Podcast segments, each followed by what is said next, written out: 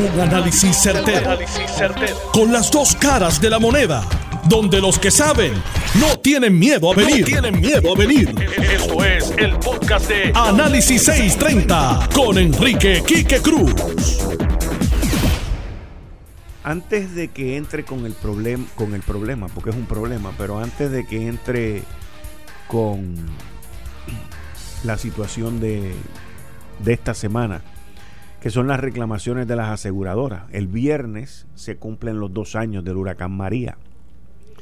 Pero antes de que empiece con eso, tengo que hacer una reseña de, de un tema que yo personalmente llevo cubriendo desde hace varios meses atrás, pero principalmente hace como 45 días, cuando he visto que en el Departamento de Corrección, en las cárceles de Puerto Rico, hasta hace menos de 3, 4 días habían matado a 5 personas en un periodo como de 30 o 40 días. Cuando vino el cambio de gobierno de Wanda Vázquez Garcet y Zoela Boy, me mantuve diciendo que la situación se le iba a poner muy difícil al secretario de Corrección en aquel momento, Eric Rolón, porque cuando tú tienes a alguien que ha sido secretario y viene como jefe tuyo, como es el caso este de Zoela Boy, que fue secretario de corrección, con Eric Rolón, dos administraciones distintas, dos gobernadores distintos, pues la cosa se empieza a poner un poquito difícil. Y aquí yo les dije a ustedes el pasado viernes, el pasado viernes le dije que en Fortaleza había una lista larga y una, y una lista corta. Que la lista larga eran de varios que se tenían que ir y que los iban a sacar y la lista corta era con quién los iban a sustituir. Eso fue el viernes en el análisis que hice este programa y le dije a ustedes que tenían que venir despidos porque no aguantan ciertas áreas del gobierno de Puerto Rico. Una de ellas siendo el Departamento de Corrección en aquel momento cuando lo analicé este pasado viernes. Porque en corrección habías tenido cinco muertes en aquel momento, ya va por siete porque lo que propone, lo que propicia todo esto es eh, la situación esta de otro muerto más, y creo que en estos días hubo otro, ya van como por siete, porque creo que hoy hubo otro, ya van por siete. El sábado fallece otro reo y ahí la gobernadora inmediatamente le pide el cargo a, a Eric Rolón, nos vemos y adiós. Pero en adición a eso, porque estas cosas vienen creciendo, en adición a eso estaba lo que ocurrió con una subasta la subasta de la comida, lo que ha ocurrido con otra serie de subastas en corrección, la falta de personal, cuántos guardias penales están fuera de la Secretaría de Corrección y están en destaque en otros sitios que son mucho mejores, lo más probable para ellos. Hay una crisis en nuestras cárceles, hay una crisis seria en nuestras cárceles, señores. Así que se, se va la segunda persona en la corta, en el corto periodo que lleva Wanda Vázquez como gobernadora de Puerto Rico. Lo que llama la atención es que los dos que se han ido, los dos que se han ido, son del Departamento de Seguridad Pública. Ustedes saben que yo nunca estuve de acuerdo con ese mejunje del Departamento de Seguridad Pública.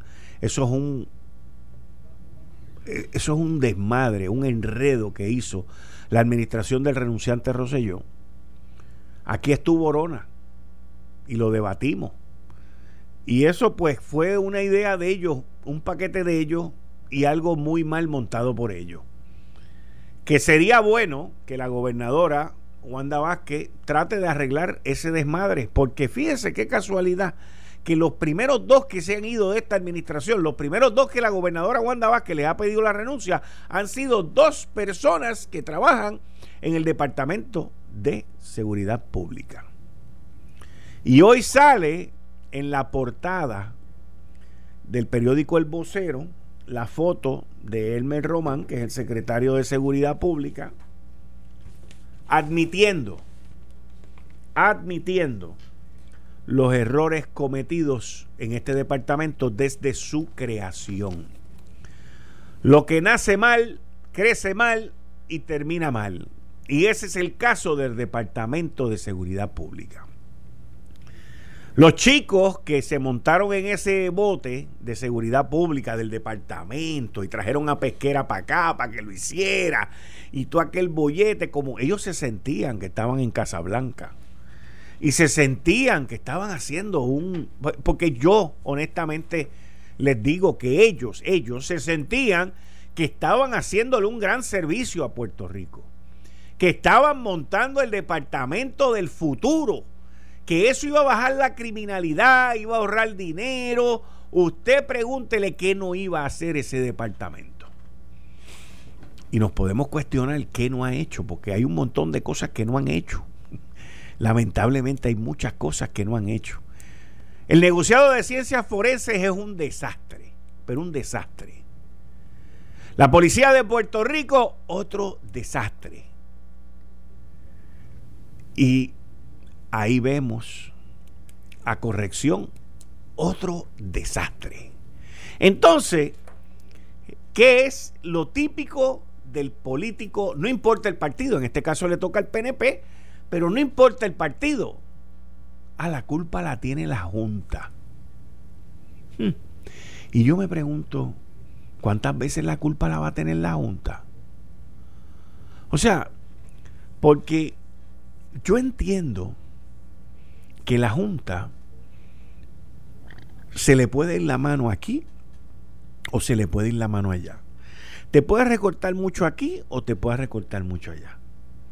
Pero siempre que han ido donde la Junta a pedirle dinero, yo diría que la gran mayoría de las veces que la Junta ha cometido un error, les ha dado los recursos y les ha dado los chavos que necesitan para hacer las labores que tienen que hacer.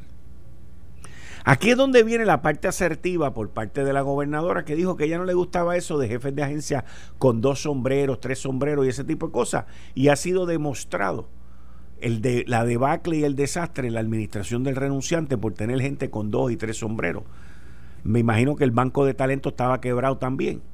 Pero la realidad de todo esto es, y esto se lo digo al liderato legislativo del Partido Nuevo Progresista, se lo digo a la gobernadora Wanda Vázquez, a los candidatos para la gobernación, que muy bien puede ser Pedro Pierluisi y Jennifer González, tienen que arreglar esto. Y el mejor momento para arreglarlo es ahora con Wanda Vázquez. El mejor momento para solucionar ese problema es en este momento, con ella al mando. ¿Por qué? Porque ella no representa directamente una persona que ha sido elegida por el Partido Nuevo Progresista. Por lo tanto, no tiene que cargar con los errores del Partido Nuevo Progresista, pero sí puede arreglar los desmadres que hizo el Partido Nuevo Progresista en los dos años y medio que estuvo en el poder. Yo, por ejemplo, lo veo así. Y eso es un problema serio que tenemos en Puerto Rico. Y la seriedad se llama, y el problema, perdón, se llama el Departamento de Seguridad Pública. Ahora, ¿Quién es el que debería de liderear ese trabajo?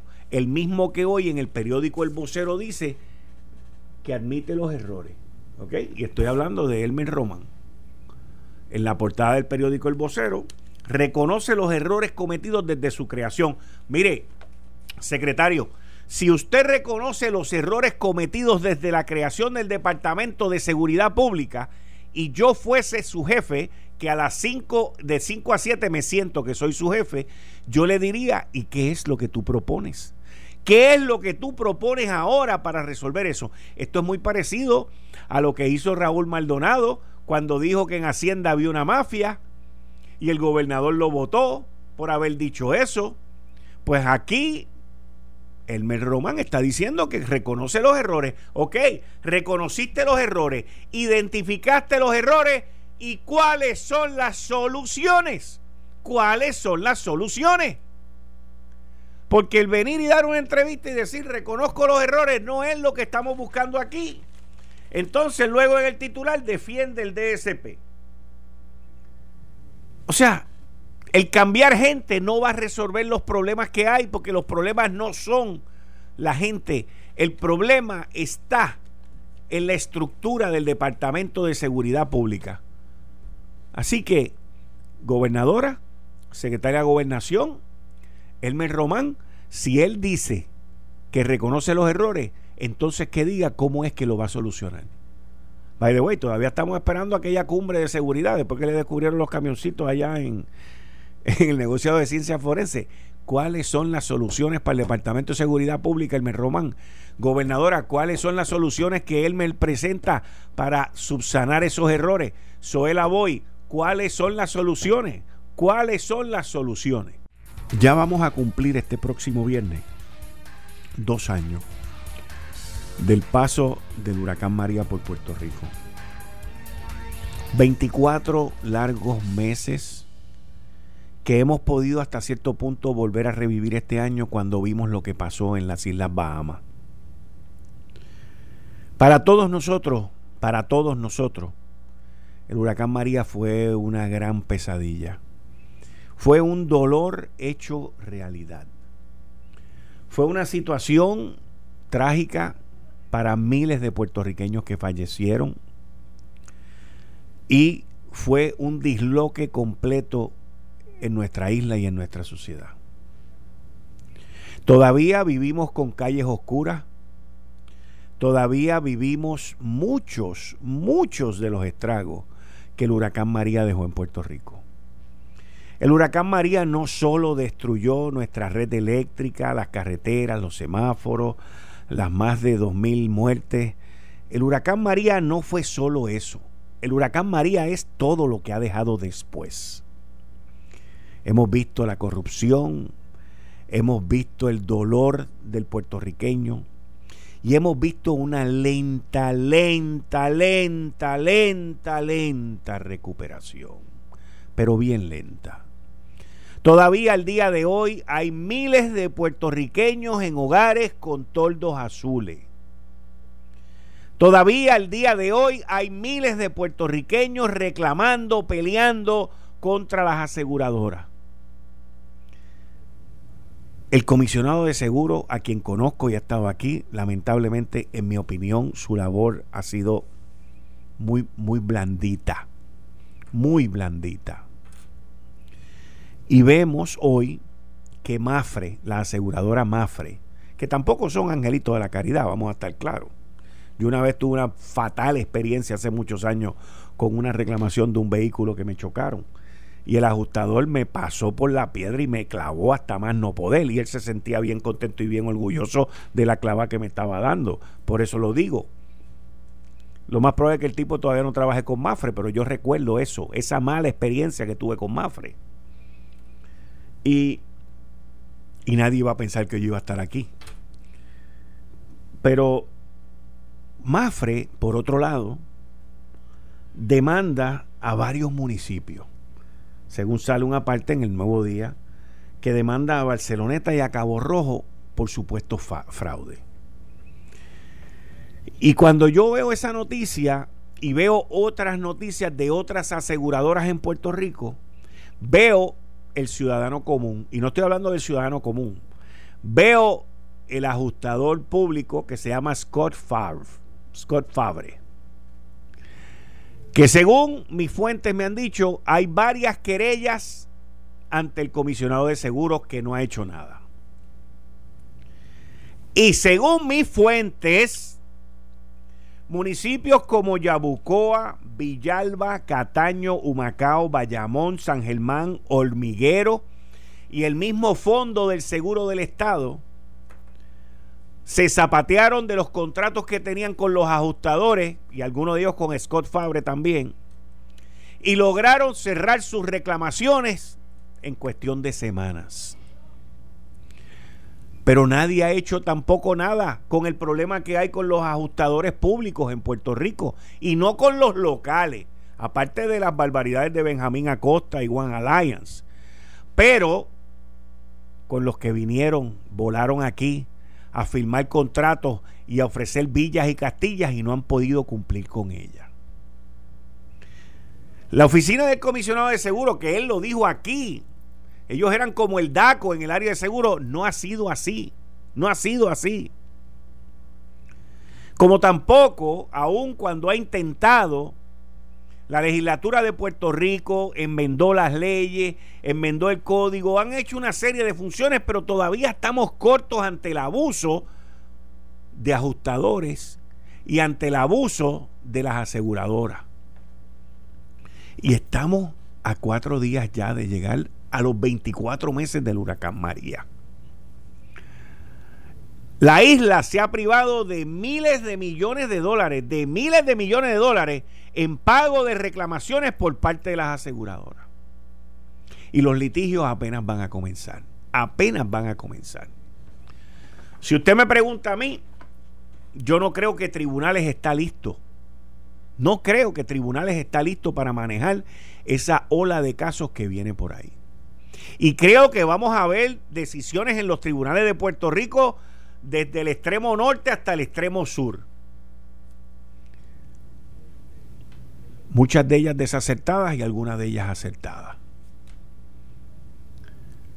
Pero no se va a subsanar el abuso, el dolor y el defalco que ha habido en esta isla de miles de millones de dólares a personas que pagaban sus seguros, a personas que con arduo sacrificio sacaron ese dinero para pagar esa póliza y que muchas de estas empresas, algunas se fueron insolventes, como acaba de pasar con Integran. ¿Y qué ha pasado con la oficina del comisionado de seguro? ¿Qué ha pasado? Tomó en una de las aseguradoras, creo que fue en Integran, se metió allí, pero entonces los dejó vender el seguro obligatorio para los carros. ¿Qué es eso? ¿Qué revolú es ese? Y cuando uno mira la situación que se ha vivido aquí, nosotros hemos sido nuestros peores enemigos, nuestros peores enemigos. Y esto apenas comienza, porque los litigios apenas comienzan. Hay una desinformación, hay un desmadre, y aquí, en mi opinión, en mi opinión, porque he visto ambos bandos y he visto ambas, ambas situaciones, y, lo digo, en mi opinión, aquí las aseguradoras han abusado, los ajustadores que vinieron de allá afuera han abusado y algunos ajustadores aquí, como el que mencioné, Benjamín Acosta y la aseguradora One Alliance, han abusado también. Y han hecho lo que les ha dado la gana. Y el comisionado no ha metido caña como lo debió haber hecho. No ha sido fuerte como lo debió haber sido. Tú, cuando tienes que tomar las decisiones, cuando tú asumes un puesto y tú asumes una responsabilidad, te tienes que olvidar de lo que tú fuiste. Y es lo que tú eres ahora. Y lo que tú llevas y esa responsabilidad. Y ahí es donde está el problema de nosotros. Ahí es donde está el problema. Tú no puedes estar mirando por el espejo retrovisor a ver si viene alguien persiguiéndote o estar poniendo el signal light para cuando te vayas a cambiar de lugar. No. Ahí es donde está el problema. Ahí es donde está el problema.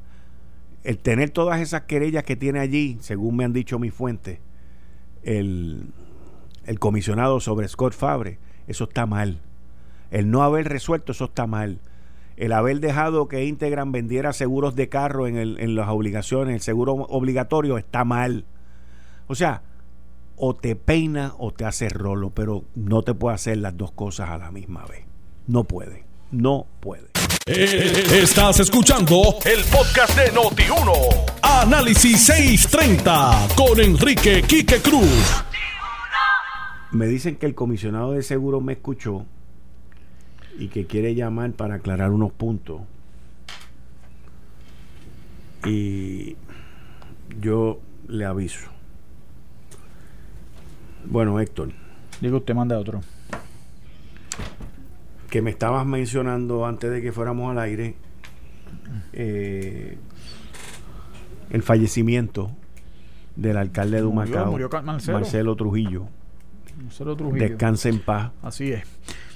Lo conozco, ¿Tú lo conocías? Hubo mucho tiempo en, la, ¿verdad? en la alcaldía de Macao. Macao. siempre fue un baluarte popular, así que él lo que hizo fue retomar lo que fue un baluarte popular. Se perdió una vez, en el, le pidieron los el Partido Nuevo ganó en el 96 con... En el 92 me parece que fue con un alcalde que después fue juez, no recuerdo el nombre ahora. Y entonces él retoma esa alcaldía para los populares hasta, hasta ayer, que creo que fue el día de su muerte, así que ¿verdad? lo lamentamos mucho. 84 años como alcalde, papá, yo eso no es vida, ¿sabes? Porque aquí la gente que pide y fastidia de vicio, imagínate tú 84 años recibiendo quejas y bregando. Pero una persona componedora de la. Una persona que era bastante receptiva a los reclamos de la gente y y me parece que pues fue de la generalidad del agrado de la gente en términos generales de toda la gente de allí de Humacao y eso lo revelan los números electorales que lo volvió a hacer un baluarte como siempre fue del Partido Popular con excepción de esos ocho años de, del 92 al, al 2000 yo visitaba Humacao en los 80 y me acuerdo que yo llegaba temprano a Humacao estoy hablando del 84 al 90 más o menos a visitar las agencias de viaje de allí. Había una agencia de viaje que se llamaba Mike Vázquez. Mike Vázquez, el, el, el, individuo que se llama Mike Vázquez tenía una agencia de, de viaje. Y estaba, eh, rayos, me van a regañar ahora porque estaba, eh, se me olvidó y a la hija le compro pescado a cada rato, bendito sea Dios. Este, ahorita me acuerdo del nombre. Pero la, eh, iba mucho allí y, y me acuerdo que cuando yo llegaba por las mañanas en la plaza, había unos carritos de madera que vendían una cosa que se llamaban, se llaman, creo que los venden todavía, que se llaman granos, que eran una fritura riquísima con un punto de queso allí. Y allí, o sea, era el, el pueblo, en el pueblo, que era básicamente lo que yo visitaba. El casco urbano. El casco urbano, eso mismo, el casco urbano. Y, era muy interesante, muy... Eh, muy muy coloquial, o sea, y en aquella época había un boom brutal, brutal de el crecimiento de las farmacéuticas en esa zona. Las piedras. En las piedras. Que está en camino, ¿verdad? Exacto la carretera principal, así que de camino a Yumacapa, así que ya tú sabes. Pero lamentable todo lo que está pasando. Más lamentable lo que está pasando en Puerto Rico también, así que manda usted. ¿Qué quiere que hablemos? Grijalba. Otro buscón más americano, el congresista americano. El, yo le digo, yo le digo de cariño el chanfle, pero eh, me parece que pues, hizo que Bicho hizo lo mismo que Bicho, hizo un fundraising, es decir. No, yo no sé si lo hizo, pero me imagino que sí, porque esos tipos aquí vienen a buscar chao. Claro. Hacer un juego de aguaje de muleta, decir que son receptivos a los reclamos de la clase política, en el que la respuesta. honestamente, ¿alguien le puede creer, olvídate de que sea Grijalva, a cualquier congresista que venga aquí a decir que va a enmendar la ley promesa? Claro que no, no tiene credibilidad ninguna. Pena dan los que los que pusieron a defenderlo aquí antes de las elecciones de medio término y decir agradecer al alde de las buenas relaciones que puedan tener con el chanfle. O sea, ¿qué importa? Con un gobierno republicano, un presidente que iba a estar, ellos sabían que iba a estar dos años más. ¿Qué posibilidad había de enmendar la ley promesa? Ninguna. Efectos prácticos, ninguna. Pero como ellos son así, quieren ah, llamar el teatro y la teatralidad esta de los políticos, por eso no tienen credibilidad casi ninguno. O casi todos, perdóname. Eso es el problema de eso. Crean unas expectativas. Ya viene el presidente de la Comisión de Recursos, la que creó la ley promesa, la que tiene primera jurisdicción sobre los asuntos de Puerto Rico en el Congreso. Y politiquero más. Un politiquero más. Ahí viene con la que viene con la chapita del vaquero, con los, los, de allá, los, de, Los, México le llaman los norteños, no sé cómo le llaman allá en, en, en, Alburquerque, pero por lo menos en México le dicen así, como usan los ganaderos. Pues, al Natillo hubiera quedado bien el tipo. Pero aquí en San Juan, en Loíza, no tiene ninguna credibilidad la alcaldesa de Loíza montando un 20 tú ahí lloriqueando, que se ponga a trabajar y se dejen de excusas y de buscando excusas. Más de lo mismo, politiquería. La gente con los tordos azules. Nadie quiere ver los tordos azules. Todo el mundo está con los tordos azules. No acaban de resolver el problema. La crisis de infraestructura. Ya los Ferrer Ángel descubrieron que van a hacer un arrecife para protegerle la casa a una de las nietas de Don Luis. Un arrecife. Se olvidaron de los de la perla, como te dije, los de Palo Seco, esos no importan, ¿eh? Los de la Ocean Park, esos son los que hay que cuidar hasta los de la Punta de las Marías son, están un poquito downgrade versus los de los de Ocean Park. Pero hay una ferra allí. Esos, esos son prioridad. Y el orden de cosas aquí, que aquí el orden de cosas todo está mal. Mira, el secretario este de, de, seguridad, como te viene escuchando ahorita, o sea, pues, admite la falla, que es cierto que medidas correctivas, algunas. ¿Cuáles son? Dame 30, te voy a dar 30 días, venme con un plan aquí de algo, porque, porque, o sea, pues, porque para hacer show. ¿Cómo, tú puedes tener un secretario en tu gabinete que diga reconozco los errores? Reconozco que esto no está bien, ¿ok? ¿Y? Exacto. No me digas, eso lo sabemos todo. ¿Cuál es, qué, con qué, qué, es lo que tú me traes? Porque cuando lo nombraron tienes unas credenciales impecables y bla, bla, bla, chévere. Oye, el beneficio de la duda y el agradecimiento por entonces coger la, el, por la disponibilidad de aceptar la posición. Pues entonces, pero por la entrega. Ya llevas demasiado de tiempo ahí. Dime cuál es el plan de acción para, para, para, para resolver los problemas de la seguridad de Puerto Rico. Ninguno. Pues sí, va, va, va. Y están los relacionistas públicos a meter, a, a, a, ¿cómo se llama? a, suavizar la opinión pública, a tratar de poner damage control. Es el bamboleo. Y no pasa nada. No sirve eso. Yo, yo, a mí me parece que no, no, no hay, no hay soluciones. No, yo no veo, yo no veo un liderato asertivo. Obviamente, mira, votaron a Eric Rolón, el de corrección. Sí. Tú decías ahorita que los dobles puestos, los triples puestos, pues eso se cae de la mata. Tú tienes a Ricky Gerandi, que era jefe de la boya, subalterno de la boya a la misma vez. Sí. Sí. Y había gente que me decía a mí que eso es lo mejor que tenía Ricky, el Gerandi este. a mí me parece que en la cuestión de comercio era muy bueno. De ahí para afuera no servía. Y yo te lo decía a ti, yo decía, es que la cara no representa autoridad. La mera cara, un puesto como secretario de gobernación, bregando con gente que le doblan posiblemente algunos de ellos la edad. O sea, tú tienes que tener una persona que sea un tipo que mande y vaya. Tú no puedes tener ahí a cualquier chato, por más amigo del gobernador que sea. Porque la autoridad es que la autoridad no son transferibles. Tú puedes ser el amigo del jefe, el bien pana del jefe, pero no necesariamente la gente te va a ti como un jefe, porque la gente te dice, pero sabrá este tipo lo que me está mandando a hacer, entender a este tipo, y hay, hay cierta resistencia. Yo te digo que. Y cuando Ricky se dejó la barba fue que se fastidió, pues se dejó cuatro pelos ahí en la, en, la, en la barbilla y ahí se acabó de, Pues se ve hasta gracioso eso. Se ve un chamaco de sexto grado, está entrando en pubertad. un desastre total de percepción de todo. Totalmente. Los dos que se han ido son del Departamento de Seguridad Pública. Los dos. Se fue la de negociado de ciencia forense y se fue ahora Eric Rolón. Y obviamente, como nosotros lo hemos dicho aquí desde que estaban tratando de legislar esa ley, es un disparate. Él mismo reconoce que cuando se hizo no se le asignaron los fondos a, para establecer el departamento. ¿Y con qué fondos Sin ah, bueno, él dice que con ahorros que han hecho, sin contar, sin contar con que me dicen, esto me lo dice mi fuente, que el Departamento de Seguridad Pública se ha convertido en el albergue. ¿El albergue de qué? ¿De políticos derrotados? De, no, de políticos derrotados no, de, de los que estaban en la administración de renunciante Rosselló. Y está lleno eso allí. Me dicen que eso está hecho un albergue. Y no tiene presupuesto el departamento. Y no tiene presupuesto, pero han metido gente allí. Eso, eso es lo que me dice mi fuente. Que están bregando de mes a mes. Bueno, pues no sé, no sé, no sé. de verdad que no entiendo. Yo no entiendo nada. No entiendo nada. Y pero mientras tanto, los kayakis siguen. Los siguen. Yo estoy seguro que él no los conoce tampoco. esos refugiados, muchos de ellos no sabe quiénes son. No, podrás haber oído el nombre y verle la cara algún día en los periódicos, pero de tener una relación con ellos, de, de, para, para no delegar responsabilidades él no debe saber quién es, debe estar familiarizándose con ellos también. Ah, mira, este viene para acá, ah, ok. Dame, pues, está bien, pues dile que yo vengo, yo llego a tal hora para que vaya a la oficina para verle, para verlo quién es y ver cómo podemos encajar, a ver qué se le puede hacer, a poner a hacer.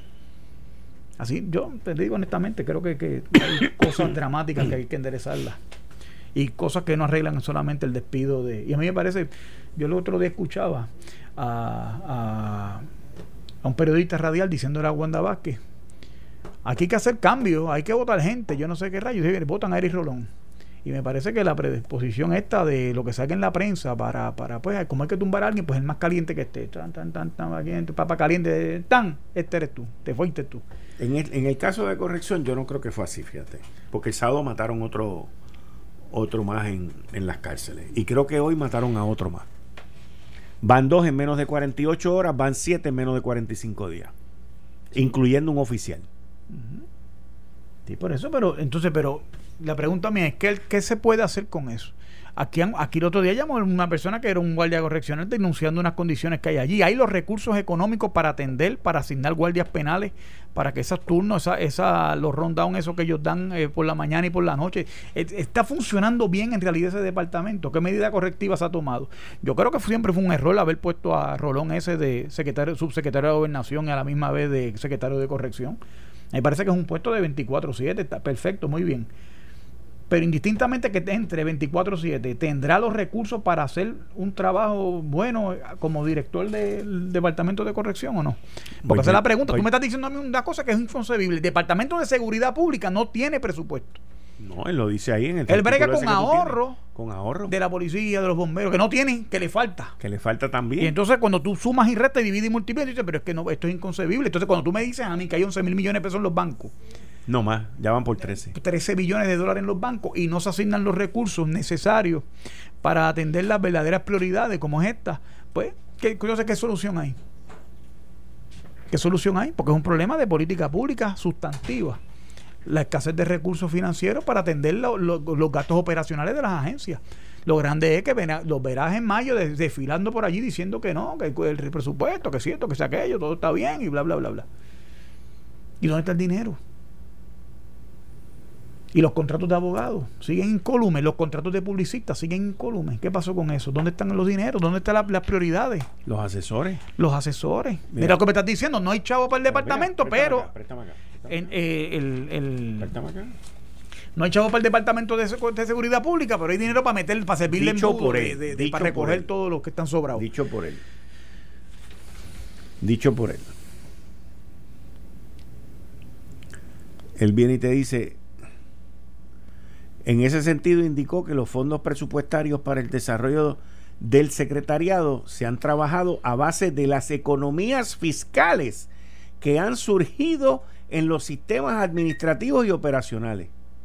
Sin embargo, para generar más ahorros, destacó que ha iniciado un proceso de consolidación de funciones administrativas. Que él ha iniciado un proceso de consolidación de funciones administrativas cuando esa era la razón primordial de esa ley. Pues no se hizo nada. Correcto. Bienvenido, Dani Hernández. Gracias, Kike. Saludo a Héctor y, y todos los amigos que nos escuchan. Saludos Entonces a todos. te dice, sin embargo, indicó que han alcanzado ahorros de sobre 32 millones.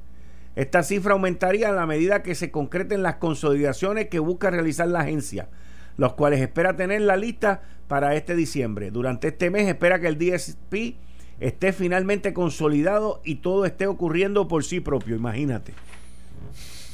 Imagínate. ¿Nos reímos o lloramos? No. ¿Qué hacemos? Esto es preocupante. Esto es bien preocupante. En este departamento es donde está todo lo que tiene que ver con emergencia, todo lo que tiene que ver con seguridad, todo lo que tiene que ver con el sistema carcelario, todo lo que tiene que ver con forense. Pero si no pasa el, verano del 19 y se logra la renuncia de Ricky, no, no nos enteramos del desbarajuste que estaba pasando en las agencias, porque se sospechaba, pero lo, todo lo tapaban con las benditas campañas de publicidad, que aparte de, todo el dinero que, que, que tiraron en publicidad, eran embustes. Mira, para empezar, el, tipo está mal.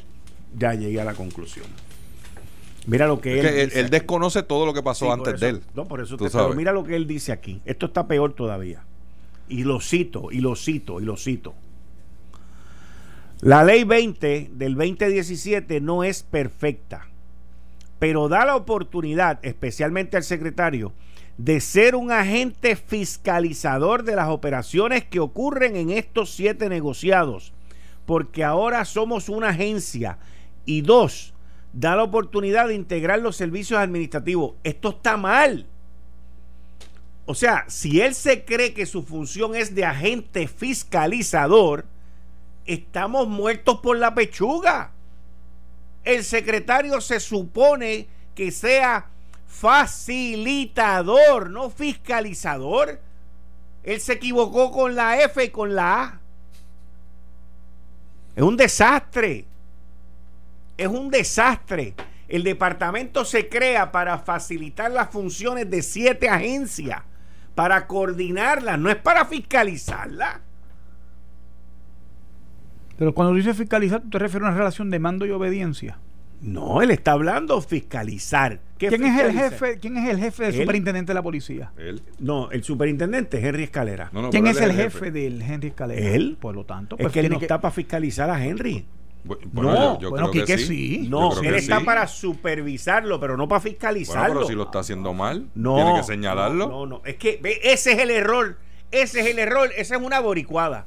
Ese es el error. Bueno, estamos en Borinquen. Pues, pues, por, eso es que, por eso es que la ley, y se lo dije a Orón y se lo dije al gobernador y se lo dije a todo yo, por eso es que esa ley no va a funcionar nunca. Porque el secretario no es un fiscalizador bueno, en el término de lo que significa fiscalizar, eh, en términos de diccionario, pues estamos de acuerdo, pero es el jefe y le debe una obediencia jerárquica al superintendente y todos los componentes de esa sombrilla a, él como secretario. Pero, pero esa no es la función de él, Héctor. Bueno, claro, la función Porque el jefe de él también la es la seguridad pública el jefe, en general. El jefe de él también es la gobernadora en este caso. Claro. Sí, claro. O sea, al contrario, el, la función pero cuando la gobernadora le dijo al secretario de Hacienda y le, dice, tienes los reintegros atrasados, pues tienes que pagarlo. Claro. Búscate la manera y vamos a pagarlo. ella puede, ella sí. Pero él le puede decir exactamente lo mismo al director del negociado de, de, de ciencias forenses y al director del negociado de la policía. Exactamente lo mismo, mi hermano, tienes un desbarajuste ahí, ponte para tu número y tienes que resolverlo. Y la gobernadora lo hizo públicamente. Después de Paco haber salido a decir que no tenía personal, que no podía organizar eso, que no sabía ni siquiera si eran 20 mil o 30 mil reintegros. Ese es el problema la gobernadora le dijo, resuélveme eso. Ese es el problema. ¿Y tú sabes qué pasó? En cuatro días estaban pagando reintegros. Ese es el problema que hay aquí. ¿Cómo es que en cuatro días se resolvió eso? Porque la gobernadora dijo la, gobernadora, la, varita mágica. Pero ese, esa no es la función de él.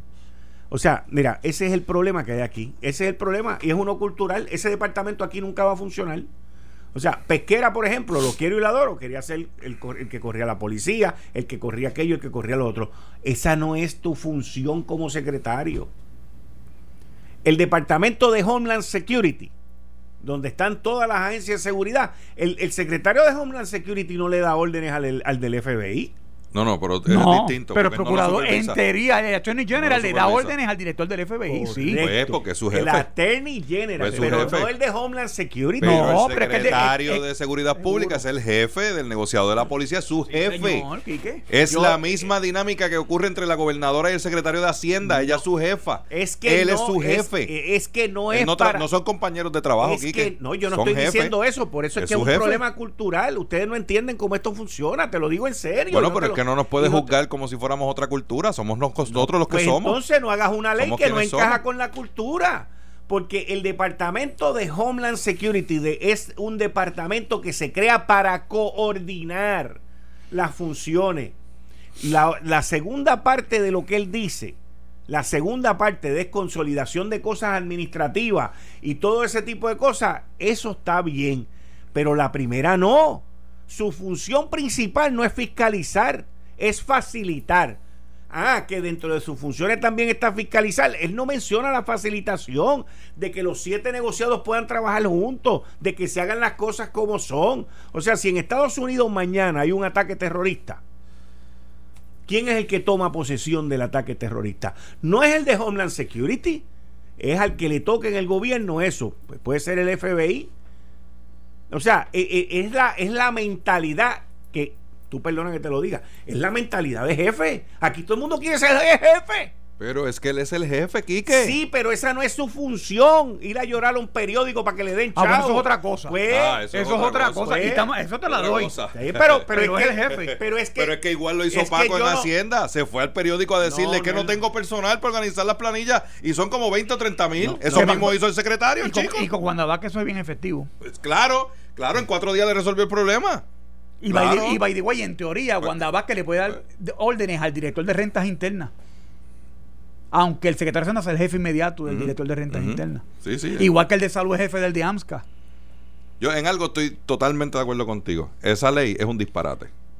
Y juntar todos esos dolores de cabeza para que una sola persona sea el responsable es un disparate. Y es un disparate, ¿tú sabes por qué? Porque aquí quien estaba contestando preguntas de un kayaking o de una, este, una acogida que hizo el Hey Charlie ese, pretendían que fuera pesquera. Eso no era la labor de pesquera. Se supone que fueran a, Bayamón o a Carolina, el comandante de área, que es el responsable de eso, que es el que tiene los policías en la calle. Porque Pesquera se metía. Ah, pues. ¿Eh? Y entonces, este, ¿qué sabe este de policía? Este no sabe nada de policía. No, pero ese siempre fue el error. Pesquera tenía que ser superintendente de la policía y de ahí, de, la, de seguridad pública, y después en la marcha dejaba a la policía. En la marcha. Y si acaso Como Pedro Toledo. Correcto. Pero este, por ejemplo, ¿qué, ¿qué, puede este fiscalizar a Henry Escalera? Vamos, vamos, vamos. Dime qué, qué puede él fiscalizarle a Henry Escalera. porque desconoce ¿Qué puede él fiscalizar al de bombero? Porque ¿Qué puede él fiscalizar al de ciencia pero ¿Para qué lo nombran jefe a alguien que no sabe de eso, pues entonces, ese, pero es que, ¿Eh? pero ese es mi punto. y lo traen de afuera que él ni siquiera sabe lo que estaba pasando ahí, que es otro error más. Pasó con Alejandro cuando trajo el gringo que te acuerdas, Toller. A Toller, a Toller. Pero entiende por qué, entiendes por qué es que no lo puede fiscalizar, porque él no sabe. ¿Tú entiendes? O sea, yo entiendo la parte de ustedes de que es jefe. Sí, sí, llegamos pero ese no es su punto. Que él no tiene el standing para hacer eso. ¿Ah? Eso no lo había mencionado tampoco para ser justo. No, no, no lo había mencionado, pero los llevo allá para que me entiendan. Para hacer eso. No, lo, tiene, ni nunca lo va a tener. No, no, no. ¿Entiendes? Entonces, ¿cómo? Pero si el tipo dice, si el tipo dice, o sea, porque aquí yo evalúo la mentalidad de él y él está diciendo que eh, aquí está, yo vengo aquí a fiscalizar ¿A quién tú vas a fiscalizar, brother? Si él hubiese dicho aquí, yo vengo aquí como facilitador, porque es que yo no tengo que decir que yo soy jefe tuyo. Pues, pero lo está diciendo. Pues, pues entonces ya tú ves la mentalidad que él tiene. Él tú sabes lo que demuestra eso. Tú sabes lo que demuestra El día que votan al de corrección. Sí, correcto. Pero tú sabes lo que demuestra eso. Y tú lo tienes que haber pensado. Pasa que no lo has dicho. Es que el tipo no le está haciendo caso a nadie ahí. Eso demuestra que el tipo nadie le está haciendo caso y él está tratando de sacar pecho. Hey, yo vine aquí a apuntarme a alguien, así que más vale que anden derechito. Eso lo dice el periódico, porque nadie le está haciendo caso de nada. Ahora yo te voy a hacer un comentario. Yo conceptualmente respaldo el concepto de, de sombrilla, agencia sombrilla o, departamento sombrilla, porque aquí el gobernador el gobernador Rosselló dijo que del 130 y pico agencias iba a consolidar a 35, me parece que fue el número que él dijo. Y me parece que es un paso en la dirección correcta. El problema es que lo que han hecho es crear otro piso. Eh, lo anuncian, pero no lo hacen. Entonces lo que ha hecho es crear otro piso. Entonces, son dos pisos, vamos a hacer tres, pero entonces vamos a hacer dos. Entonces, en el entre el 2 y el 3 eh, hacemos Para decir que el 1 y el 2 están dentro del 3. Y eso no es cierto. exactamente. No es cierto. están debajo y siguen coexistiendo igual que estaban antes con un piso adicional. ¿No te acuerdas cuando puso lo de los county? Era la misma cosa. Totalmente ineficiente. Y los municipios se quedaban. Totalmente ineficiente.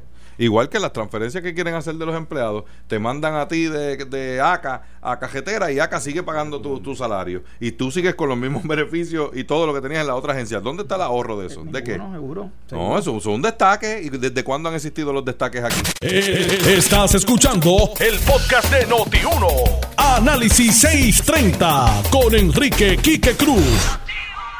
Estas fueron las declaraciones de Elmer Roman en una entrevista exclusiva con Yaritza Rivera en el vocero. Y cito, la ley 20 del 2017 no es perfecta, pero da la oportunidad, especialmente al secretario, o sea, él está hablando de él, de ser un agente fiscalizador de las operaciones que ocurren en estos siete negociados, porque ahora somos una agencia y no dos. Da la oportunidad de integrar los servicios administrativos. ¿Está mal? ¿Está mal? Está completamente mal. Estamos fritos. ¿Y quién nos salva? El Chapulín Colorado y se murió hace varios años. así que eh, olvídate de eso. Quiero insistir en que esto ha sido una revelación después de la renuncia de Ricky, de que todo era una pantomima. Este gobierno estaba en pedazos. Aquí no había orden en ninguna agencia. Todo el mundo estaba haciendo lo que le daba la gana y simplemente Coy y su ganga se encargaban de vender embustes bien bonitos y bien pintados. Eso era todo lo que estaba pasando en este país por dos años y medio. Ahora pues tenemos la gobernadora de las portadas. Todo lo que salga en portada, ella manda que lo resuelvan. Para mí no hemos mejorado mucho, pero... Pero lo, está resolviendo, te pregunto. Está dando la impresión de que lo resuelve. Y entonces cuando la gente le va a reclamar, pues ella viene y sale con que, tú sabes, te vamos a dar la orden para resolver esto y se reúne con la gente y, sigue caminando y ya todo el mundo pues se le, se le quita la neura con eso. Si vamos a estar así un año, veremos. Sea, no, es responsable. Aquí hay muchas cosas. Y la expectativa del país, incluido tú, mi amigo Quique, era que una gobernadora que no tuviese un compromiso, primero de correr y segundo de que no hubiese ni nadie detrás de ella presionándola, iba a tomar unas decisiones y asumir unas posturas en una política pública que todos habíamos estado esperando y que no se hacían por el costo político que podían tener. Y teníamos esa esperanza. Ahora nos hemos chocado con la realidad de que aquí se gobierna dependiendo de lo que se queje la gente en la prensa. Y eso no es responsable. bueno, hasta Héctor estaba contento con Wanda de gobernadora, imagínate tú. No, no, espera, no, pero espérate, yo no, yo no adjudico lo que tú estás diciendo, pero yo creo que ella, ella no te mande, no te mande. No, no, seguro, no me meten en el lío ese, pues yo soy de los que creo que ella tiene la oportunidad, está empezando. y le queda y le queda tiempo. Si, si un día en política es un mundo, imagínate tú ¿cuánto le queda? 18 meses. 18 meses. 16, 16 meses. Eh, tiene muchísimo tiempo y tiene, y tiene, y tiene capital político ahora mismo para hacerlo. Ahora, habrá la voluntad de hacerlo. Habrá, porque yo veo que hay cierta predisposición de reaccionar a lo que dice. Darin eso tiene un punto. Y a mí me parece que, ¿verdad? Uno no gobierna un país en base a los periódicos. Y, más, y menos las agendas de ellos, porque los periódicos son este empresas que responden a líneas editoriales de sus dueños. Como te decía ahorita, del, del rompeola que le quieren hacer a una de las dueñas del nuevo Aquí está comprobado. los periódicos son los cabilderos de las empresas de los dueños. Eso está comprobado aquí. Pero tan fuerte como suena, así mismo eso es una realidad. fuerte. oye, cuando hablaban aquí de un lío de libertad de prensa, siempre fue el de libertad de empresa, de los dueños de ese periódico, hacer lo que les da la gana, como lo han hecho hasta hoy, que son los nietecitos de Don Luis. Y lo hacía Joca y su hijo también en vocero. pero a menor escala, a menor escala, porque nunca ah, tuvieron el poder del. No podían agarrar como han agarrado esto. Una empresa, una empresa que tiene eh, ramificaciones en la banca, que tiene ramificaciones en otros, en una cementera que habían antes también, que era de ellos. O sea, tenían una en la industria de la construcción, en la industria de la publicidad, es otra cosa. Gaspar Roca era un niño al lado de esta gente. En línea telefónica tengo al comisionado de seguros, Javier Rivera. El más buscado. El más buscado. No diga eso porque ahora me dice, no, pero es que no me llamaste. Por ahí anda Jerry Rodríguez también, nuestro corresponsal que estaba en Fajardo. Jerry, ya mismo voy contigo porque quiero que me relaten lo que pasó hoy en corte y todos los eventos allí, pero primero voy con el comisionado de seguros, Javier Rivera. Buenas tardes, comisionado, bienvenido a Análisis 630. Mm, gracias, Quique. Saludos a los compañeros y a la radio audiencia. Comisionado, eh, no es cierto, no me han buscado. Si me buscan, me encuentran. lo que te dije? yo se lo dije.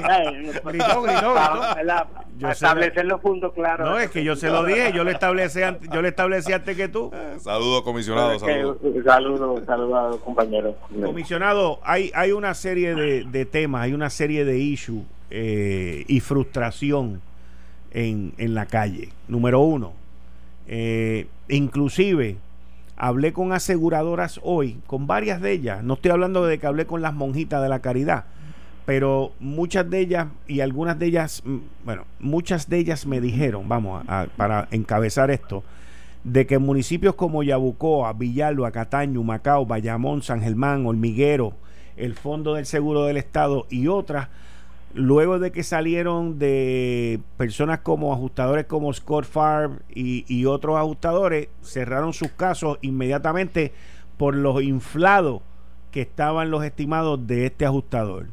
Eh, hoy sale en la prensa que Mafre demandó a, a, a los municipios porque a Cabo Rojo y Barceloneta por lo inflado que estaban los estimados. O sea, y que, y que esta práctica de varios, no todos, de algunos, por ejemplo, a mí el que me tocó, como el que me tocó a mí en mi casa, Benjamín Ortiz, pues fue lo contrario. Ese iba a defender al asegurador y me pasó por la piedra. Pero es lo mismo.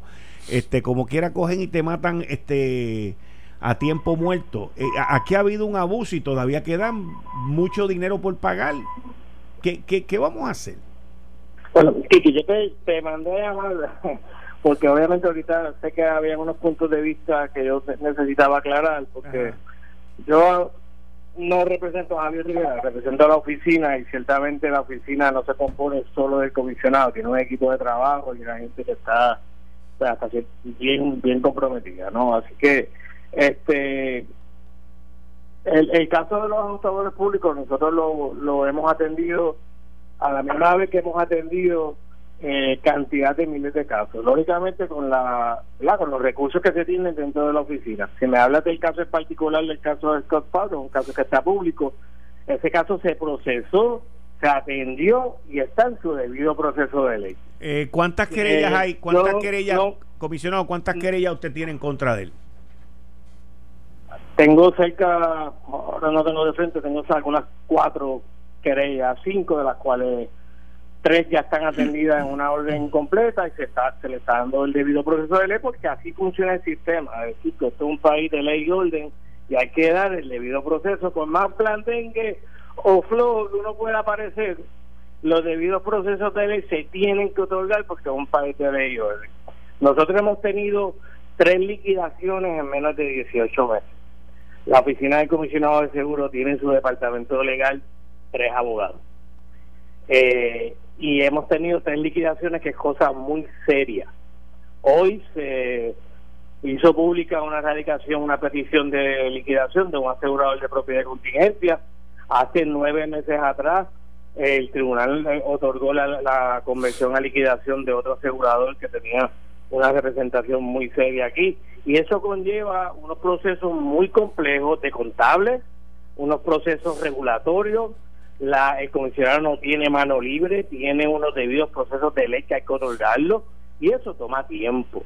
Son liquidaciones, las liquidaciones más grandes de la historia de la industria de seguros en Puerto Rico, obviamente después de un evento como el de María. Pero, pero espérese, hay que un, momentito, un momentito, un momentito, un momentito, comisionado, un momentito, ok. Eh, pero por ejemplo, en el caso de Integran, creo que es Integran, eh, que es el último caso de liquidación correcto que usted está llevando. Sí, esto fue reciente. Y, lo llevaron a corte y lo llevaron a corte y todo ese tipo de cosas que usted tuvo que intervenir forzosamente, ¿cierto? Tuve que intervenir forzosamente para que tú veas que no es tan fácil, porque tienes, no es de un lado nada más. Tuve que intervenir después de siete días que el tribunal otorgó la liquidación tuve que ir con ocho alguaciles para yo poder entrar a hacer mi trabajo. Ahora, mi pregunta. No solo eso, públicamente fui demandado a nivel personal en el Foro Federal por, por, por daño ocasionado. Producto de eso, también es público que estableció una ley 94, que es la primera vez en la historia que se emite una regla 94 por, por, por aparente por, por problemas financieros, no por aparente, por financial trouble, no pero que no están al nivel de una rehabilitación total. Así que son medidas correctivas que, que propiamente la ley me otorga, pero eso nunca se había otorgado. Por tanto, tengo una demanda en la costilla también por eso que la estamos enfrentando con mucho gusto. Pero entonces, pero entonces pregunto, ¿por qué si usted tuvo que intervenir forzosamente con una orden de un juez con Integram? ¿por qué entonces le permite que siga vendiendo el seguro obligatorio? Porque la regla 94 me permite a mí limitar la venta, porque de lo contrario, yo limité con la regla 94 la suscripción de seguro catastrófico. Correcto. Que en mi opinión emitía un riesgo de público y un riesgo al interés público y al público en general, ¿ok? Riesgo catastrófico. Si mañana ocurría y fíjese que el tiempo fue poco a poco, fuimos pudiendo documentar todo y, estableció una serie de evidencias que con el tiempo se sabrá. Pero el tiempo no fue, las medidas correctivas fueron, fueron acertadas.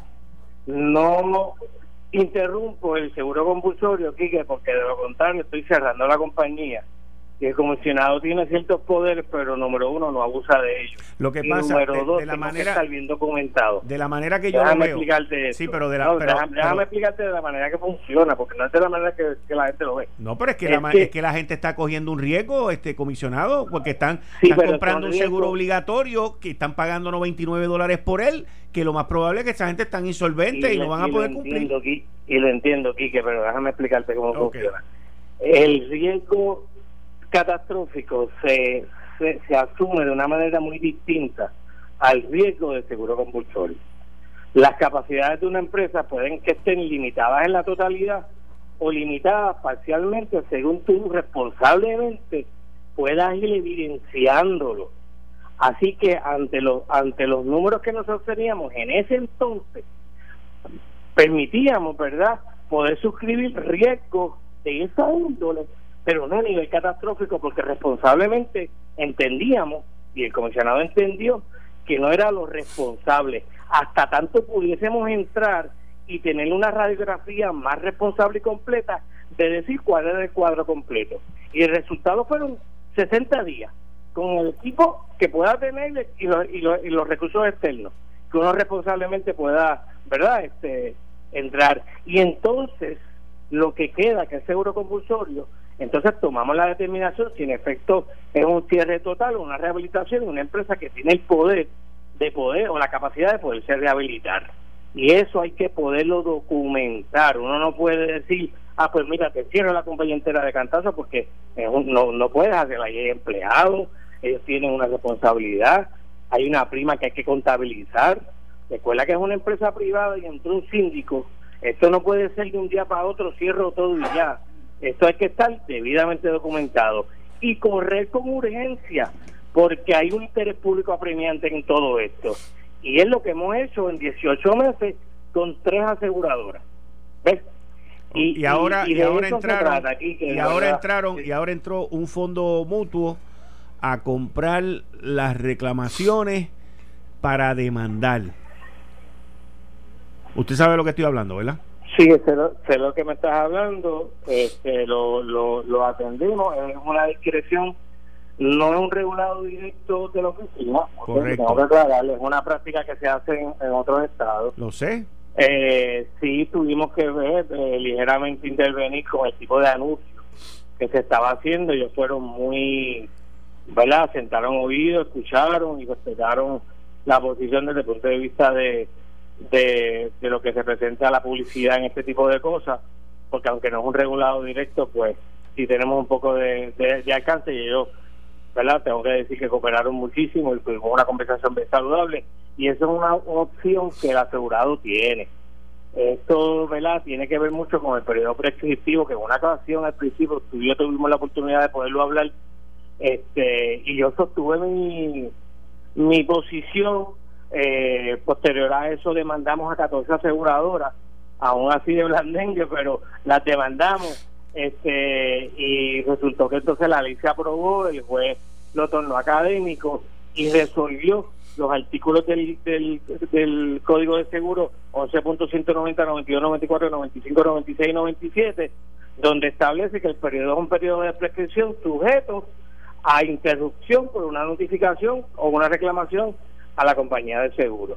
Y eso ahora ha estado en verdad en, gran interrogante, pues porque yo lo puedo entender ante la incertidumbre, aún con la ley aprobada, si hoy no voy a demandar, el comisionado no recomienda ni no ni recomienda sí ni no, es una decisión del asegurado y de sus propios asesores. Lo que es mi deber es poder aclarar que el periodo, la ley en derecho 242 dice que es un periodo de prescripción susceptible interrupción y esa es la ley.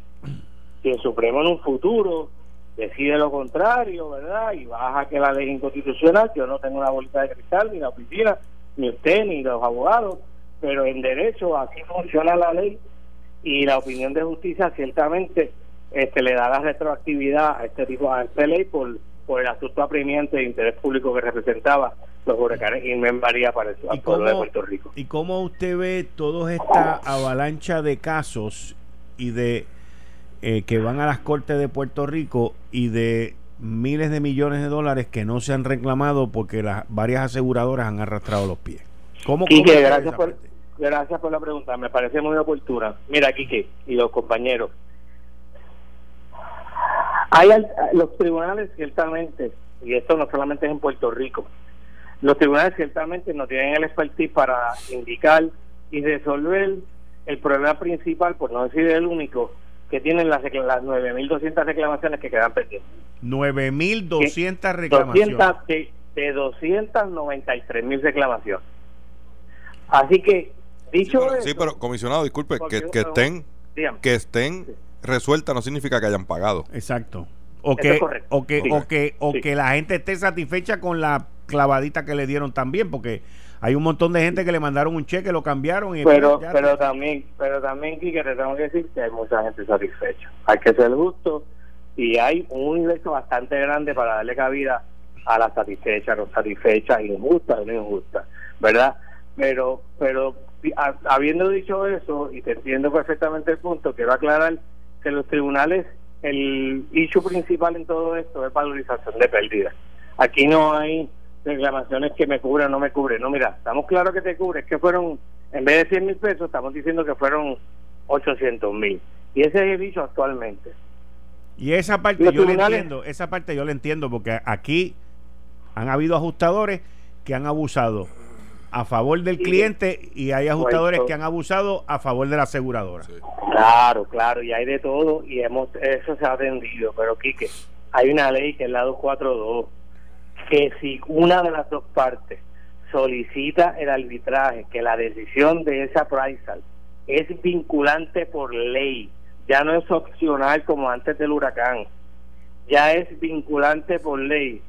Antes de ir a un tribunal que ciertamente tiene las características que acabamos aquí de describir, tienes el foro eh, de la Price que funciona como un arbitraje que en Estados Unidos ha dado un resultado por los pasados años eh, excelente. Esto no es nuevo ni nos inventamos la rueda. Esta ley se, se viene de un modelo que ya, ya ha sido aprobado en los demás estados que han pasado por situaciones como esta. Y no tienes que ir al tribunal porque ciertamente el proceso de appraisal, que bien descrito está en la 242, te da la herramienta para que tú tengas una opinión de un experto que de hecho, dicho sea de paso, acabamos de certificar 62 hace, hace un mes y medio atrás en el colegio de CPA para, para servir de appraisal o de tasador en buen castellano de la pérdida y tomar una decisión y resolver el asunto de una vez y por todas, sin quitarte el derecho de ir al tribunal. Pero es un proceso que ya de, de antemano te da una opinión experta y por ley es vinculante la decisión de ese appraisal umpire, árbitro. Así que eso no se está usando, ¿ok? Tenemos cantidad de firmas eh, licitando a, ¿verdad? Invitando a litigar. Obviamente eh, los abogados no participan del proceso de appraisal directamente.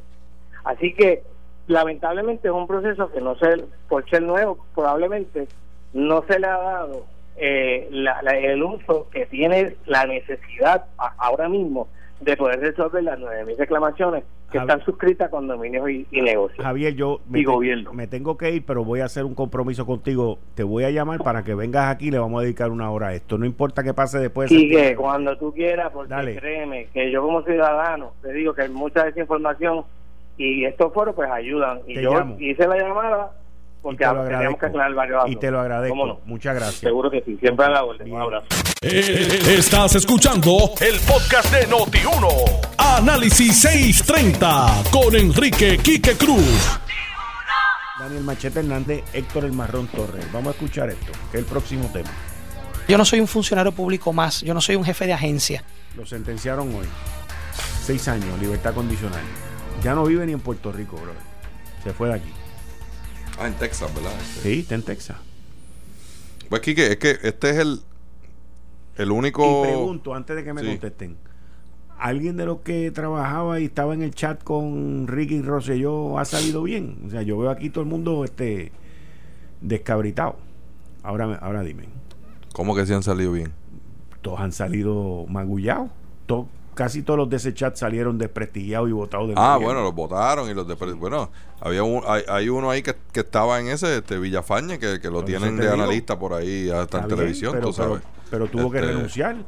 Del otro chat, Ramón Rosario, todavía creo que lo están buscando y no lo han encontrado. Pues, este, pero en este caso específico, del, del, WhatsApp. Rafael Ramos Sáenz. De este WhatsApp, el otro fue el de, el de Telegram. Ajá este, este señor lo han sentenciado y lo han hallado culpable de, de hablarse con él mismo para violar la ley. Esto es una cosa bien tétrica también. Lo usaron de conejillo de India como hacían los israelitas eh, antes del pueblo de Israel cuando estaba en el desierto, que cogían un, macho cabrío negro y le ponían las manos encima y le pasaban los pecados del pueblo y lo mandaban al desierto hasta morir por los pecados del pueblo. Pues a este le hicieron lo mismo, le pusieron las manos encima y este es el, el, macho cabrío de, los pecados del, del WhatsApp Gate y es el único que va a pagar por eso. Y allí habían otra gente. Y lo que a él se le sentenció es por información que se compartió con él, él siendo juez, que era impropia, que era indebida. ¿Quién compartió la información? ¿Con quién? ¿Cómo es que solamente él es el único que es culpable en eso? Al que se le radicaron cargos. Yo no quiero pensar que es, que es porque es de Moca y no es de Marista. falta personal. Demagogia contra Marista. Bueno, pues no es ni de Marista ni de San José, no es del corillo de los que se protegen, viene de Moca, pues a ese le tiraron todos los, todos los dardos pasa que cometió una indiscreción y fue un estúpido. Bueno, pero no lo hizo solo. Pero no lo hizo solo. Yo no soy. Bueno, pero eso es antipático. Por decir que él es juez y no es un funcionario cualquiera, eso no viola ninguna ley. Sí, por eso, la ley la, violaron por la información que se compartió allí. Y entonces eh, eh, uno tiene que preguntarse quién fue que dio la información, con quién la compartió que él siendo juez es el único que está este, sentenciado en este caso, al único que se le radicaron cargos. Se fue Villafaña, se fue el ayudante de Villafaña. Sí, pues no le radicaron cargos a nadie ahí. A ¿Pero cometieron delito? Pues no, pero, pero, ¿cómo él cometió un delito solo? Ah, bueno. Si el delito era haber estado en el chat compartiendo información, ah, ¿cómo es que solo? Las quejas al cuartel. Se mandaba, se mandaba él mismo los mensajes, él mismo se los contestaba. No, ahí había más gente. E incluso habían abogados ahí. Que conocen y se supone que conozcan la ley de ética. Bueno, yo sí, yo sí se pavoneó que sabía todo eso, porque él fue que sacó toda la bobería del chat. Así que él puede aportar mucho para contestar bueno, lo hizo, gracias a él fue que nos enteramos, si no, no nos enteramos nunca. pero ahora que tú, esas otras preguntas, ya está el juez adjudicado, culpable, yo no sé qué, tiene, está ¿Por sentenciado. no le erradicaron cargos a nadie más? Porque en este país es selectivo con la justicia.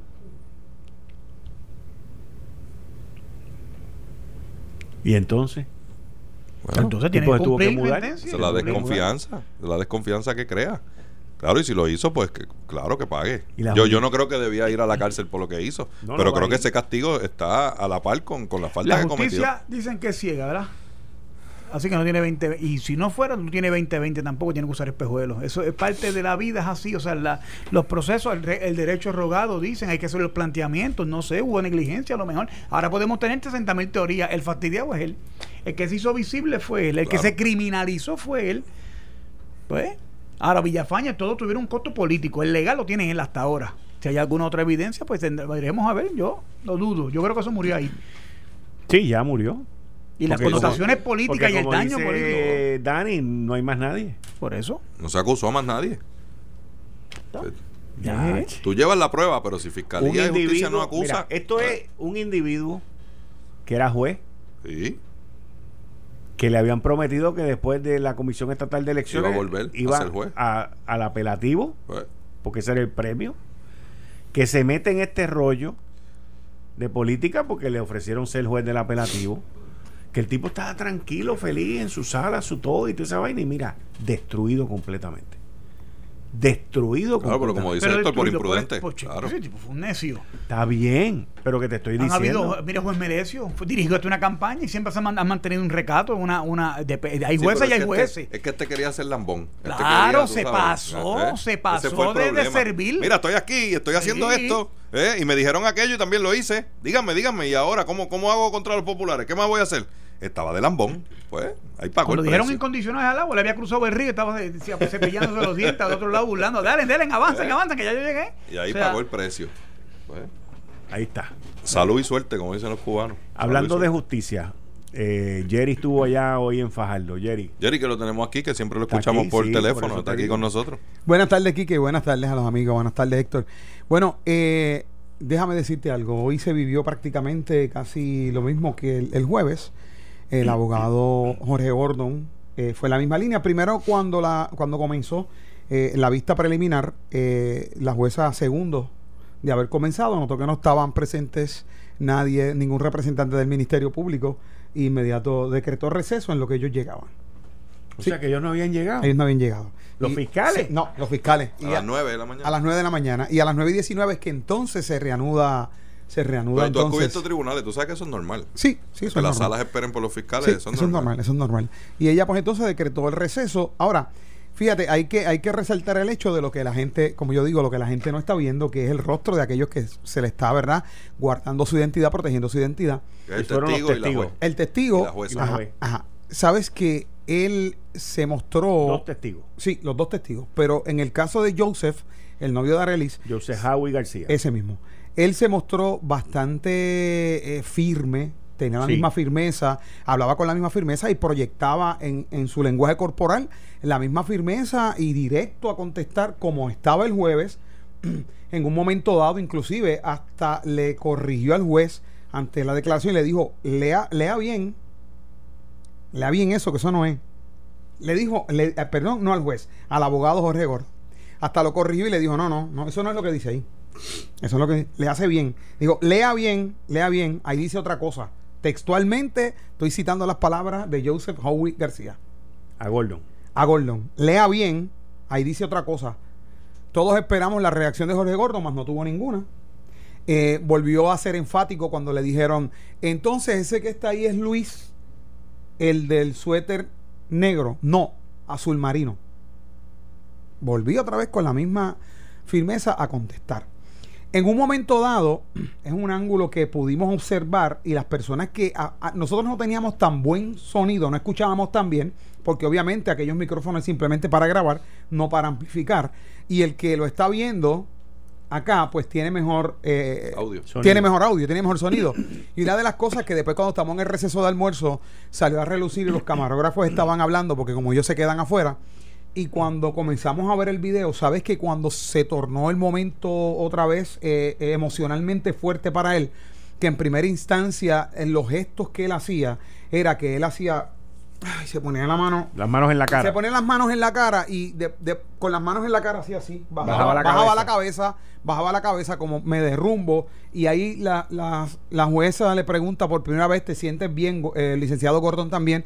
Eh, ¿Puedes continuar? ¿Necesitas un receso o agua? Y él dijo, no, este, agua, denme agua.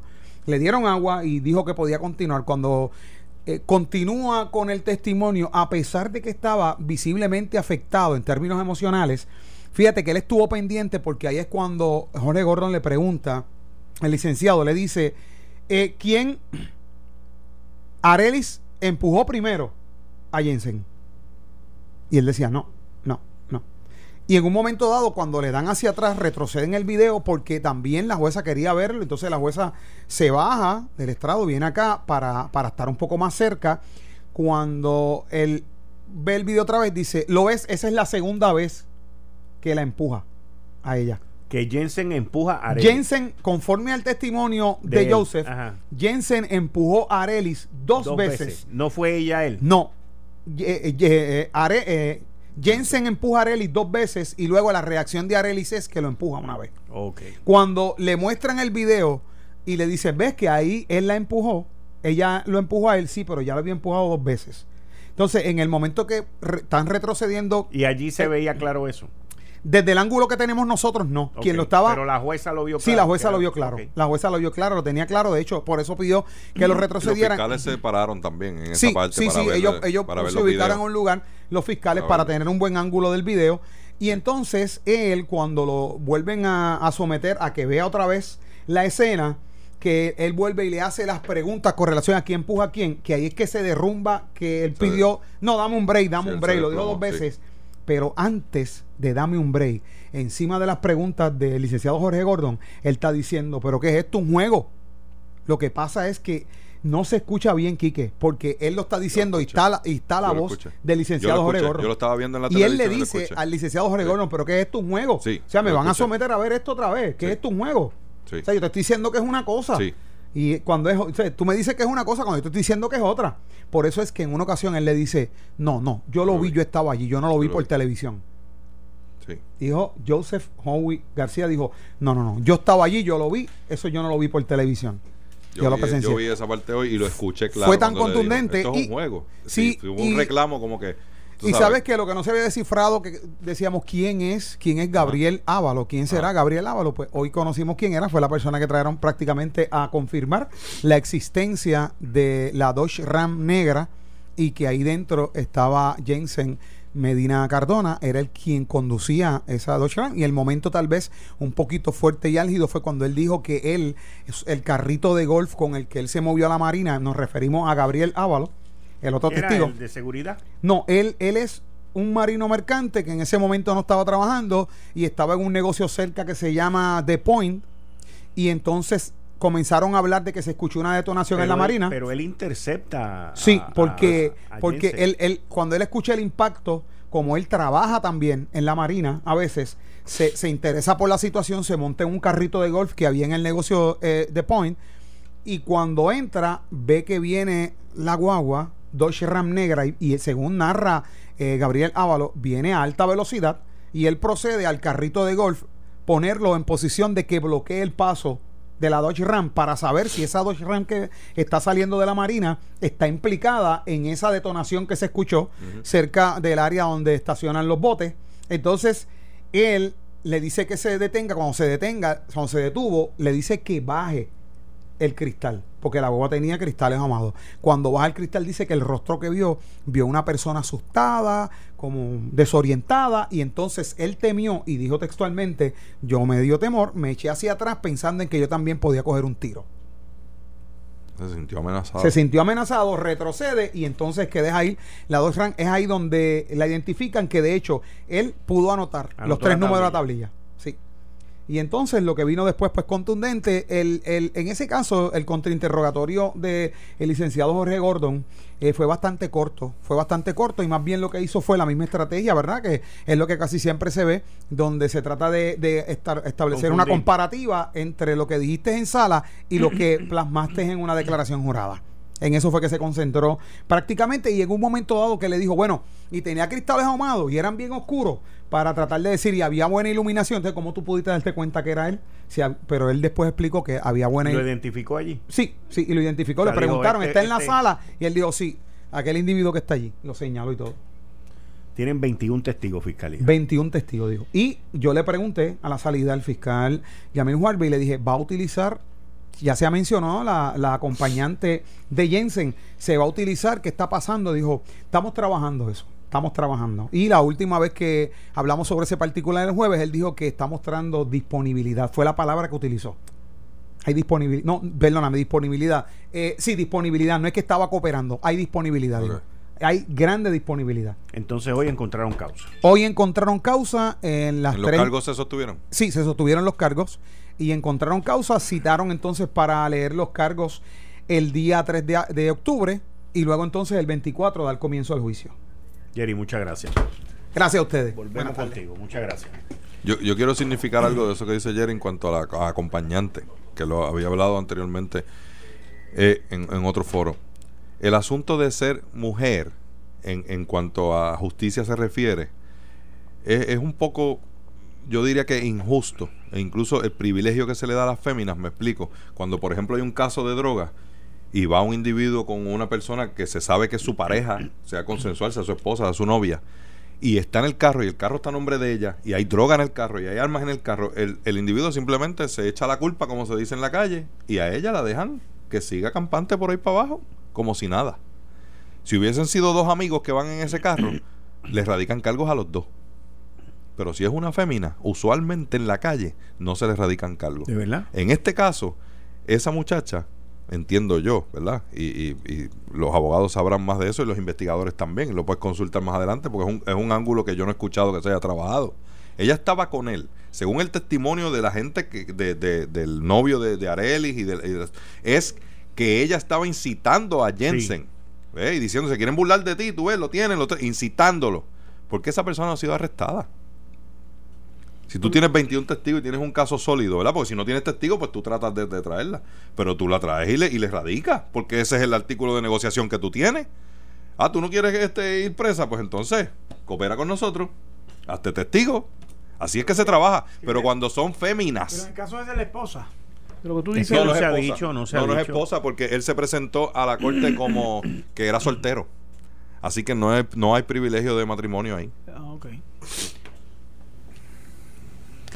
Hoy salió... Este país es país de la impunidad. ¿Sí? Ah, entonces... Bueno, mira, ahora mismo, ahora mismo estamos bregando Como la violencia es machista, pues los privilegios son feministas. Ahora se quedaron los de las pólizas de seguro que quedaron pillados porque la compañía se fue a quiebra. Entonces los otros se quedaron pillados. Entonces, cuando tú vienes a ver, aquí no pasa, no pasa nada. A ver, ahora mismo lo, de la guerra esta. Está, está esperando que eh, haya crisis de gasolina. Vamos a suponer que se tranque el estrecho de allá de Egipto por la guerra. Entonces, cuando la gasolina se ponga a 300 pesos el barril, entonces van a hacer la, la viabilidad de ver, como pasó con el huracán ¿Te acuerdas que aquí hubo caos inmediatamente las primeras dos semanas después del huracán con la gasolina? Pues porque aquí esperan, reaccionamos, no prevenimos nada. Así es eso. ¿Cómo vieron ustedes hoy la primera plana del periódico El Nuevo Día con los contratos en la Cámara y, le, le dieron duro a Rodríguez Aguiló también? Lo, de, lo de Gaby me parece un poquito sensacionalista porque él explicó eso. Me parece sí, él lo explicó. Así que entonces no, no, entonces el titular no guarda relación con el texto de la noticia. O sea, me parece que ahí había una, un acto de maldad. Y en esa delegación me parece que hay mucha gente tratando de meterle pie a sus compañeros de su propio partido. ¿Estás hablando dentro de los mismos PNP? Seguro, seguro. Pues un, se ve una noticia de encargo eso prácticamente. O sea, de la manera como se construye y se hace.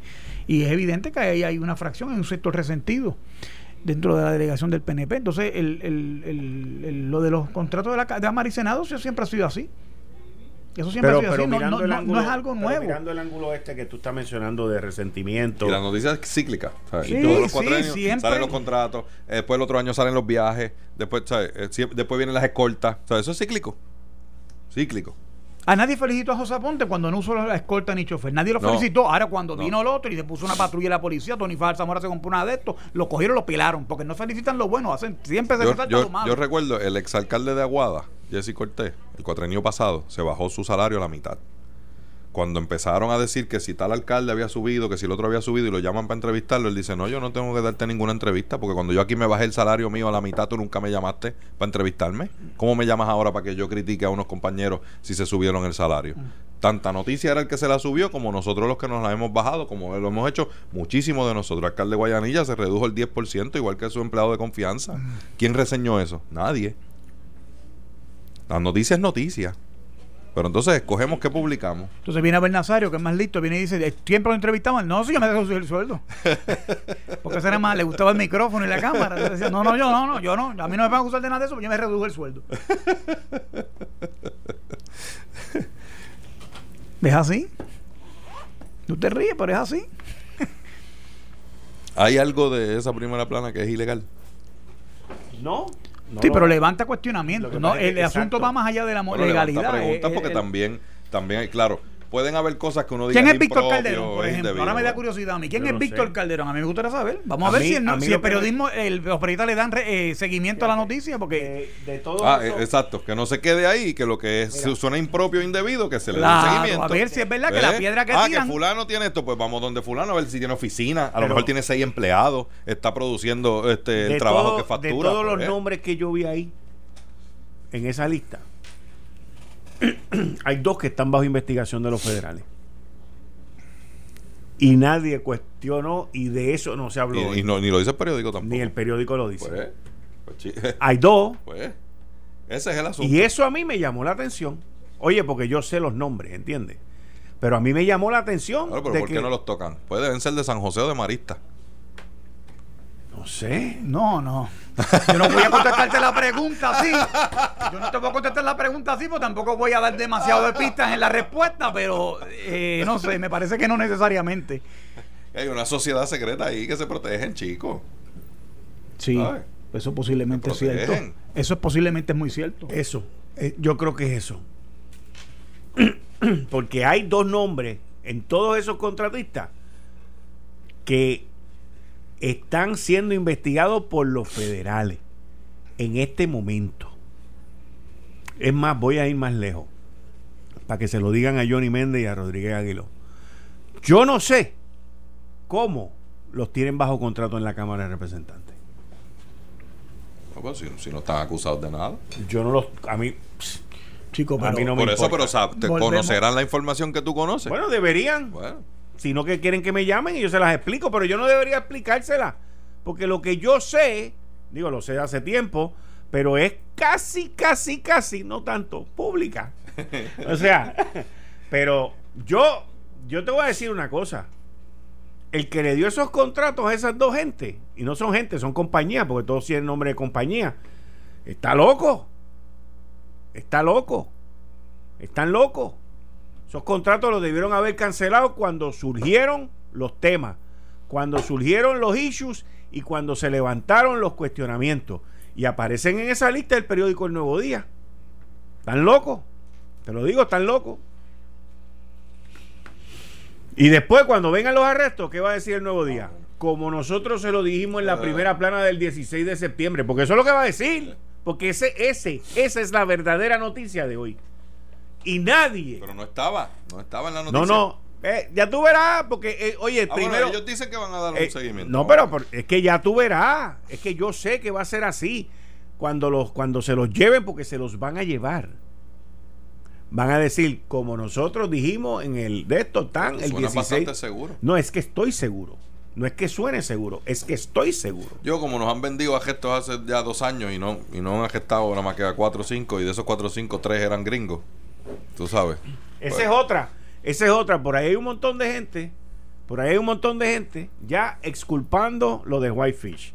Exculpando los de aquí. Y haciendo 20 emborujos y celebrando y, haciendo 20 cosas. Esto no es momento.